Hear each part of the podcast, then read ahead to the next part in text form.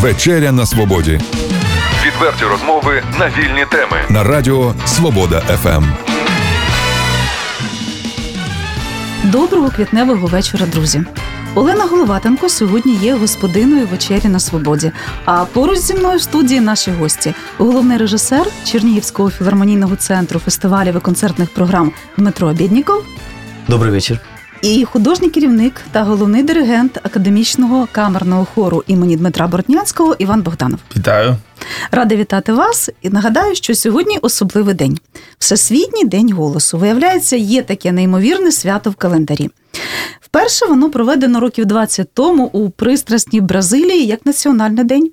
Ну а власне е, за ці роки згодом. Всесвітній день голосу почали відзначати у багатьох країнах світу. Цього дня прийнято влаштовувати різноманітні музичні шоу, концерти. Е, йому присвячуються телепрограми, радіопередачі. І ми, шановні слухачі, також внесемо з вами спільну лепту, бо спілкуватимемося сьогодні з людьми, які працюють з безцінним даром голосу, наближуючи нас за його допомогою до творця. Але якщо Івана Богданова і Дмитра Обєднікова довго представляти не треба, то майбутня мистецька подія, яка чекає на чернігівців вже цієї п'ятниці, 20 квітня, на сцені філармонійного центру, і яка власне стала приводом для нашої радіозустрічі, заслуговує особливого слова. Це прем'єрна містерія, що має назву Музика інкогніта. Зізнаюся, її афіша настільки інтригуюча і цікава, що просто дозволю собі її процитувати в ефірі. Отже, прем'єра, за твердженням її авторів, подарує враження, якими захочеться поділитися, дасть відповіді на запитання, які не можна ставити, змінить кожного, хто наважиться прийти. Розкриваємо інтригу. Ну, повністю розкривати інтригу ми не будемо. Скажемо тільки те, що ця музика в своїй більшості творів не звучала ніколи в Чернігові, як майже всі е, концерти хору Бортнянського. Ми робимо завжди прем'єри. Е, це музика, авторів якої не може назвати ніхто в світі. Е, тобто, з якихось причин прізвища композиторів були втрачені, або це була їхня їхня власне бажання було, або це були примхи часу. І е, всі ці твори, які ми будемо співати, це майже 19, здається, треків, вони є безім'янні. Іване, анонсуючи нову постановку, е, ви заявили про те, що перевернули бібліотеки Амстердама, Брюсселя, Осло. Е, в якому смислі це? Е, я мав на увазі інтернет-ресурси. Е, мені е, доводилося авторизуватися на різних ресурсах, проводити десятки годин на цих ресурсах, знаходити ноти, які б подобалися мені, які були б в вільному доступі, за яких не потрібно було платити гроші. Ось і ну, власне аналізувати цю музику, чи вона підійде до нашої концепції з Дмитром, чи не підійде до нашої концепції. І це скажу, це було на початку року ще, е, і потім були довгі три місяці репетицій тому що, ем, здається, всі, крім одного твору, будуть співатися на пам'ять е, артистами хору Бортнянського. Вони не тільки будуть рухатися, будуть робити е, візуальні якісь речі. Ну про це Дмитро Дмитро краще скаже, але вони ще будуть вперше в своєму житті співати відразу і прем'єру, відразу на пам'ять. Е, до речі, ну містерія це складний жанр, тим більше це старовинний жанр. Ем, як сприйняв колектив постановку? Чи, Чи готові артисти? До подібних творчих експериментів, можливо, через щось довелось переступати, можливо, щось нове відкривати в собі. З артистами камерного хору імені Дмитра Бортнянського е, це вже не перша моя робота як режисера, е, і тому до якихось якихось речей вони вже принципі звикли. А проте, от ця ця постановка, цей проект, він, е, мабуть, е, настільки новий, мабуть, свіжий, що взагалі ну, в Чернігові е, за такою системою ну так ніхто не працював. Ми дуже багато перед тим, як е, ну, розпочати наші репетиції, взагалі репетиції, ми у нас були дуже дуже багато. У нас було тренінгів, тренінгів за різними системами, за системами Мірхольда, за системами Михайла Чехова. Ну, е, тобто ті системи, які дуже широко розповсюджені у Західній Європі, в США, які використовують е, театральні режисери е, Європи і США. От. І, в принципі, ці тренінги і ця, ці, ці системи вони лягли в основу всієї, е, всієї роботи. Е, Дуже багато е, рухаються артисти, переходять з, з, з однієї там точки сцени в іншу. Ну, дуже, дуже, дуже. Ну, це в принципі про це можна говорити як про театральну хорову постановку, бо хор це головний. У головній ролі хор. Не просто якісь там люди, там окремо особи, а хор, як у Древній Греції, так, це головна діюча особа. І е, ці всі 30 людей, які створюють якусь масу, з якої е, потім е, ну, якісь мізансцени. Тобто це дуже-дуже цікаво було їм, цікаво і мені, і дуже буде це цікаво для нашого глядача. Іване, як ви прийшли до Дмитра і сказали: готуйся, буде щось нове. Пригадуєте? Ні? Дмитром дуже, е, дуже легко працювати. Знаєте, є режисер і взагалі митці, які тримаються за кожну свою ідею. Е, Дмитро не такий, і я не такий. І коли ми приходимо і наші ідеї стикаються, ми легко від них відмовляємося, бо знаємо, що на наступний день або через два дні до нас прийде ще більше ідей, і, ми з цими ідеями зробимо щось ще більш величне. Тому е, я не сумніваюся, що це буде Дмитро Обєдніков, е, режисером постановником. Ось і так, я пам'ятаю, це був це був початок року. Я йому вивалив всі свої ідеї на стіл і стосовно цього проекту, стосовно наступних проєктів. Ось і ми е, власне. Перше, е, що ми повинні були зробити, це вирішити, що ми будемо робити першим.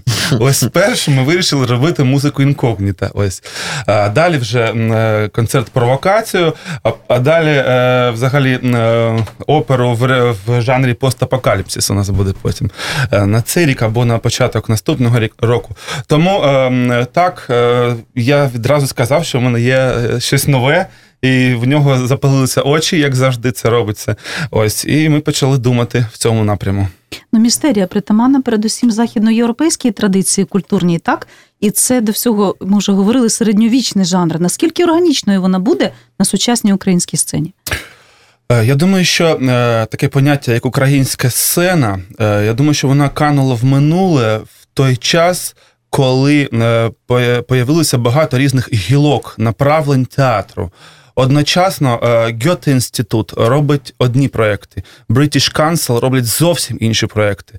Е, Режисери, які е, є е, ключовими, е, займають ключові позиції в своїх театрах, вони роблять зовсім інші проекти. Державні е, театри це зовсім інша річ. У них взагалі окремий світ. Їх не стос... ну, не торкаються багато таких цікавих е, речей.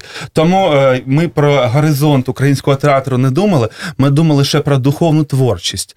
Е, в нашого народу вона е, більше вкладалася в якихось псальмах, знаєте, в яких музичних якихось е, речах, або в трактатах по типу Сковороди. Це була більш притаманна духовної творчості нашого народу.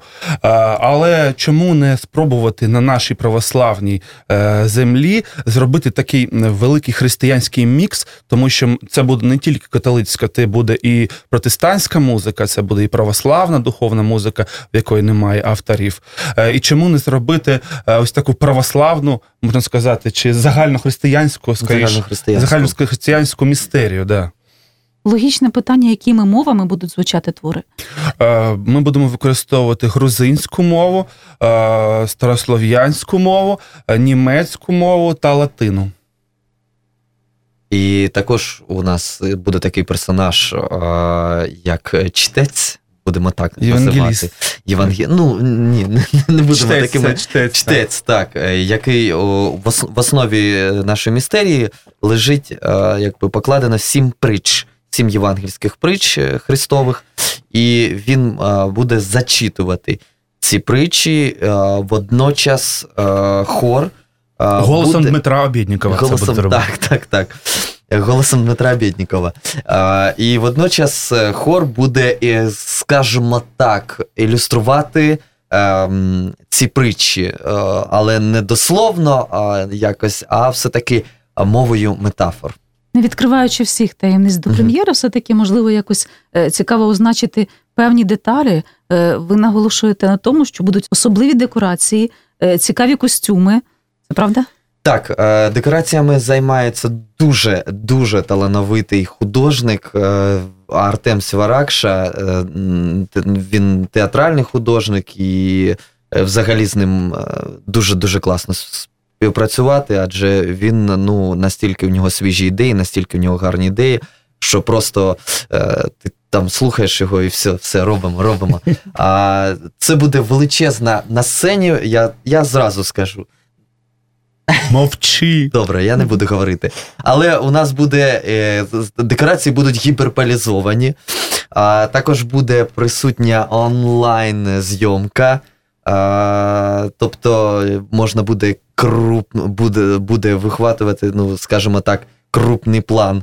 Як знаєте, як у кіно. Тобто глядач відразу буде на, дивитися декілька, декілька планів. Знаєте, як е, загальний план, там середній план і крупний план. Декорації дуже-дуже дуже цікаві. О, Приходьте, я Скільки ми кубів дерева Задіяні. задіяно. Так. Так, так. Е, З приводу костюмів, е, ми взагалі давно е, думали шити костюми, і це вперше спеціально під один проєкт ми, шиємо цілий комплект костюмів. Е, Це ну, буде е, якась. Е, Зв'язка з середньовіччям, бо це будуть такі довгі балахони. Ось зараз вони шиються. Ми їх е, в середу ми їх очікуємо, в п'ятницю вже співаємо в них. Підготовка завжди шалений труд. Що було найскладнішим? Найскладніше, ви знаєте, ви спитали про е, реакцію артистів. Це була така мембрана е, класичних академічних співаків. Е, Вони вже трішки почали звикати до того, що ми їх е, з цього кліше вириваємо якось з цих паттернів, так? Е, Але ось ця мембрана, е, яка взагалі присутня в кожній людині. е, Я класичний співак, мені потрібні ноти, папка з нотами, класичний костюм, щоб мене просто не чіпали. І я покажу своє мистецтво. А в нас цього замало. Тобто це базіс, на якому ще е, Дмитро е, е, будує щось інше, якийсь режисерський припьок, що, е, як е, можна сказати. Ось. І е, оця мембрана людська була найскладніша, як для мене. Але зараз, вже, коли артист повірив тобі, тоді він з тобою йде. Вже вони повірили, і я думаю, що Ну, для мене було найскладніше, мабуть, те, що, те, що ну, у нас наша робота, вона не має взагалі якогось е, такого сценарію. Знаєте, коли береш п'єсу, є е, сценарій, і ти розумієш, що ти е, ну, ставиш її там в заданих рамках. А це була ця робота взагалі, ми її са- самі придумали, самі придумали цей сценарій. А, самі якось придумали, що буде в основі. Що ну, коли, коли, коли нема ніяких рамок, це водночас і легко, але це і складно. Бо е, де, де взагалі, ну по якій е, колії піти, як е, в ту чи іншу сторону, в той чи інший бік. Ну тобто, це якби, наче просто, але і складно водночас. Ну, Іван, е, творчий каталізатор, я так розумію, да? е, е, нової постановки. Як народилася ідея, власне? я займаюся творчим мисленням, да? е, я його вивчаю вже декілька, е, можна сказати, місяців. Ось в мене е, один з таких прийомів є: це коли ми беремо загальну якусь ідею або загальний якийсь предмет, і з нього виймаємо щось, що є найголовнішим в цьому предметі. І потім, як з пазлом, намагаємося з того, що лишилося, зробити цілісний предмет. Ось, власне, е, саме за цим методом я прибрав з цієї формули композитора, як можна бути концерт без композитора. На першому, на перший погляд, ніяк. І далі, перебираючи варіанти, я прийшов до саме е, концерту, композитор яких невідомий повністю. Тобто наважилися прибрати основне сенс з ідеї. Н- Не сенс. Прибрати лише постаті. Ми бачимо душі тих композиторів, але ми не знаємо ні їх імен, ні їхні біографії. Е, Взагалі, якщо брати, знаєте, класичний такий підхід, е, ти береш, відкриваєш партитуру. Перше, ти бачиш, це назва твору та е, автор. Ти відкриваєш енциклопедію, все читаєш про автора, пізнаєш його життя, його творчий стиль, його погляд, і потім, вже е, наситившись цією інформацією, ти починаєш е, приступаєш до твору. Тут цього етапу просто не було. Я лише тільки спав і намагався собі вигадати, що то була за людина. Ось кожний твір зовсім різний, і зовсім різні душі цих композиторів, зовсім різні стилі, різний підхід, особливо, якщо ми беремо протестантську та православну духовну традицію. Да? Е, написано, наприклад, традицію Києво-Печерської лаври. Там у нас є декілька творів е, наспівом Києво-Печерської лаври. Е, Це найбільш освічений монастир е, на Русі був. Да? Е, Там е, постійно вівся літопис, всі вміли писати. І ноти не підписані. Ну тобто, що взагалі є у композитора? Він іде у вічність, так, лишаючи тільки своє прізвище. Це єдине. Ноти і прізвище. Ось. І далі потім і живуть його твори. І ось він лишив ноти і не лишив прізвище. Я думаю, що це найбільший дар, який людина може Богові взагалі принести. Це ось сказати, що ось Бог, божественний текст і моя музика. А хто я такий? Я, я просто пішов. можливість побачити і почути те, що чого власне, напевно, на українській, все таки я говорю на українській прив'язці до географії, на українській сцені не було до цього. Можливість побачити і почути це е, мають лише чернігівські глядачі, чи ви плануєте вивозити містерію в інші міста? Зараз вже напевно можу сказати, що 24 квітня її побачить Київ. В якому е, вигляді побачить, я думаю, що вона буде дуже м, найбільш більш збідніла, тому що там не буде світла. Це специфічна аудиторія. Аудиторія е, університету імені Шевченка національного, е, їхній концертний зал. Ось і плануємо ще. Ми, якщо, якщо все, якщо Бог дасть, як то кажуть, е, такий великий е, об'єкт, як мистецький арсенал. е, Це і музейний комплекс, це і концертний комплекс. Відкриває нову зовсім е, аудиторію. е, І на там на другому поверсі велику з колонами. І ось під відкриття цієї аудиторії ми якось подумали, що у них територія інкогніта, у нас музика інкогніта. Тобто ніхто не знає ту аудиторію, ніхто не знає цю музику. І ось вони зараз будуть писати на фонд Марини Порошенка проект. Але там дуже амбіційний проект. Там замість мене буде диригувати голограма. е, Тобто там ну, багато ресурсів повинно було бути. І якщо він пройде, то ще в музеї е, Київський е, мистецький арсенал е, ми покажемо її весени. Порто-Франко. А, в Порто-Франко. Ну, якщо що вийде, то Івано-Франківськ ще дам. Це все насправді частина великого такого задуму е, зробити хор нового типу, е, хор як вокальну філармонію, в якому в якій є і театр, в якій є і концертний хор хлопчики, який в нас вже функціонує, і в суботу давав е, прекрасний концерт в Борисоглібському соборі. І сольні номери ви можете почути як солістів, артистів хору Бартнянського 17 травня в Галаганівській залі художнього музею. Вони будуть співати романси різними мовами, різних стилів, різних е, епох. Ось. І я думаю, що далі, якщо так піде, і я дуже на це надіюся, ми з Дмитром ще зробимо дуже багато цікавого для Чернігова. На цій ноті будемо завершувати сьогоднішню вечерю на свободі. Нагадаю, е, ми говорили про містерію музика інкогніта, майбутню музичну бомбу, що ось ось вибухне силою творчого таланту, свіжої режисерської думки, нечуваної до цього в Україні музики і сміливістю авторів, що взялися втілити її у мистецькому просторі. Отже, не пропустіть нагоди вже 20 квітня почути і побачити її зі сцени Чернігівського філармонійного центру фестивалів і концертних програм. А 24 квітня у Києві у залі Національного університету імені Тараса Шевченка.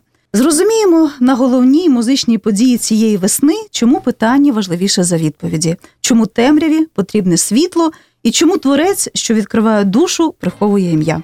А мені залишається подякувати за цікаве спілкування авторам ідеї, втілювачам її, художньому керівнику і головному диригенту академічного камерного хору імені Дмитра Бортнянського Івану Богданову та е, головному режисеру Чернігівського філармонійного центру фестивалів і концертних програм Дмитро Бєднікову. Вела програму Олена Головатенко. Не прощаємося.